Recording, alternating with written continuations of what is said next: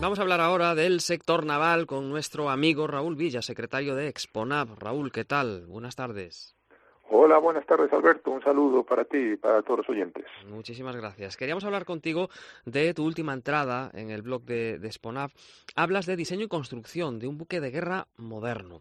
¿El diseño de construcción de un buque de guerra es parecido al de un buque mercante o al de un pesquero o cambia mucho?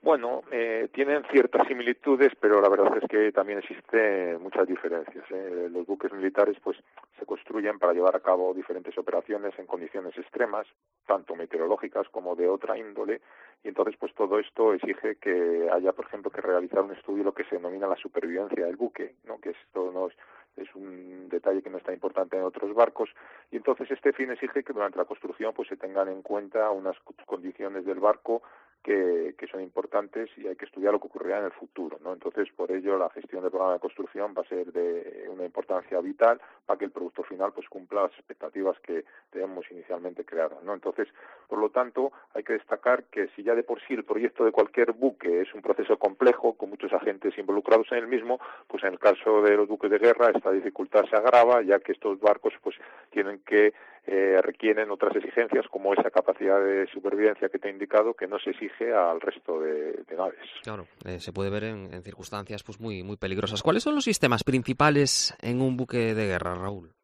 Pues mira, eh, en, la primera fase del diseño del proyecto de viabilidad de un barco, pues se debe realizar un análisis de las posibles alternativas que, que, pueden existir para que se cumplan los objetivos, de sus costes. Entonces, todo este proceso pues va a estar influenciado por las misiones asignadas que vaya a tener el barco, ¿no? Los objetivos tácticos, el estudio de las posibles soluciones, eh, los sistemas de combate necesarios para realizarlos y digamos que todos estos puntos que estoy comentando pues nos van a fijar cuáles son los subsistemas.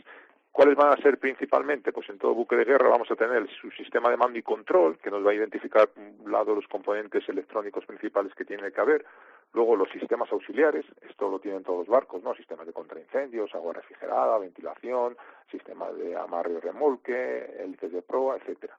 Luego tendremos el equipo y habilitación, también pues va a definir todo el estándar de habitabilidad del barco y el armamento, ¿no? Todos los servicios que de alguna forma pues van a fijar los cañones o lanzadores que tenga que tener eh, el buque. Hablas también de firmas del buque de guerra. ¿A qué te refieres? ¿Qué es eso de las firmas? Mira, en el momento de evaluar la capacidad de, supervivencia de un buque, eh, que está relacionado, digamos, con el grado de detectabilidad, o sea, no nos interesa que nos detecten, pues eh, aparece una serie de conceptos o aspectos como son la susceptibilidad, ¿no? la probabilidad de recibir un impacto, la vulnerabilidad, que es el grado de deterioro que puede alcanzar el buque tras un ataque, o incluso la siniestralidad, ¿no? que es la probabilidad de destrucción después de recibir un impacto. Pues todos estos conceptos están relacionados con las firmas que me comentas. Entonces, ¿cuáles son las firmas? Pues la firma RADA está relacionada con la energía electromagnética que refleja la obra muerta del buque, ¿no? Todo lo que está fuera del agua. La acústica, pues es la energía vibratoria de la maquinaria que se transmite al mar. La firma magnética está asociada a los campos magnéticos de las estructuras de los hierros del buque. La infrarroja, por ejemplo, está relacionada con la radiación electromagnética que se emite en ese espectro. La eléctrica, pues generada con las corrientes eléctricas de, del barco. Y luego incluso tenemos una firma de presión, pues eh, producida por el efecto del barco, ¿no? El efecto Bernoulli, cuando va navegando y el agua fluye de proa hacia popa. Bueno, por lo que dices, no debe ser nada fácil diseñar un barco, ni, ni, de guerra ni, ni pesquero. en general es complejo, es complejo, sí señor. ¿El control del peso qué importancia tiene?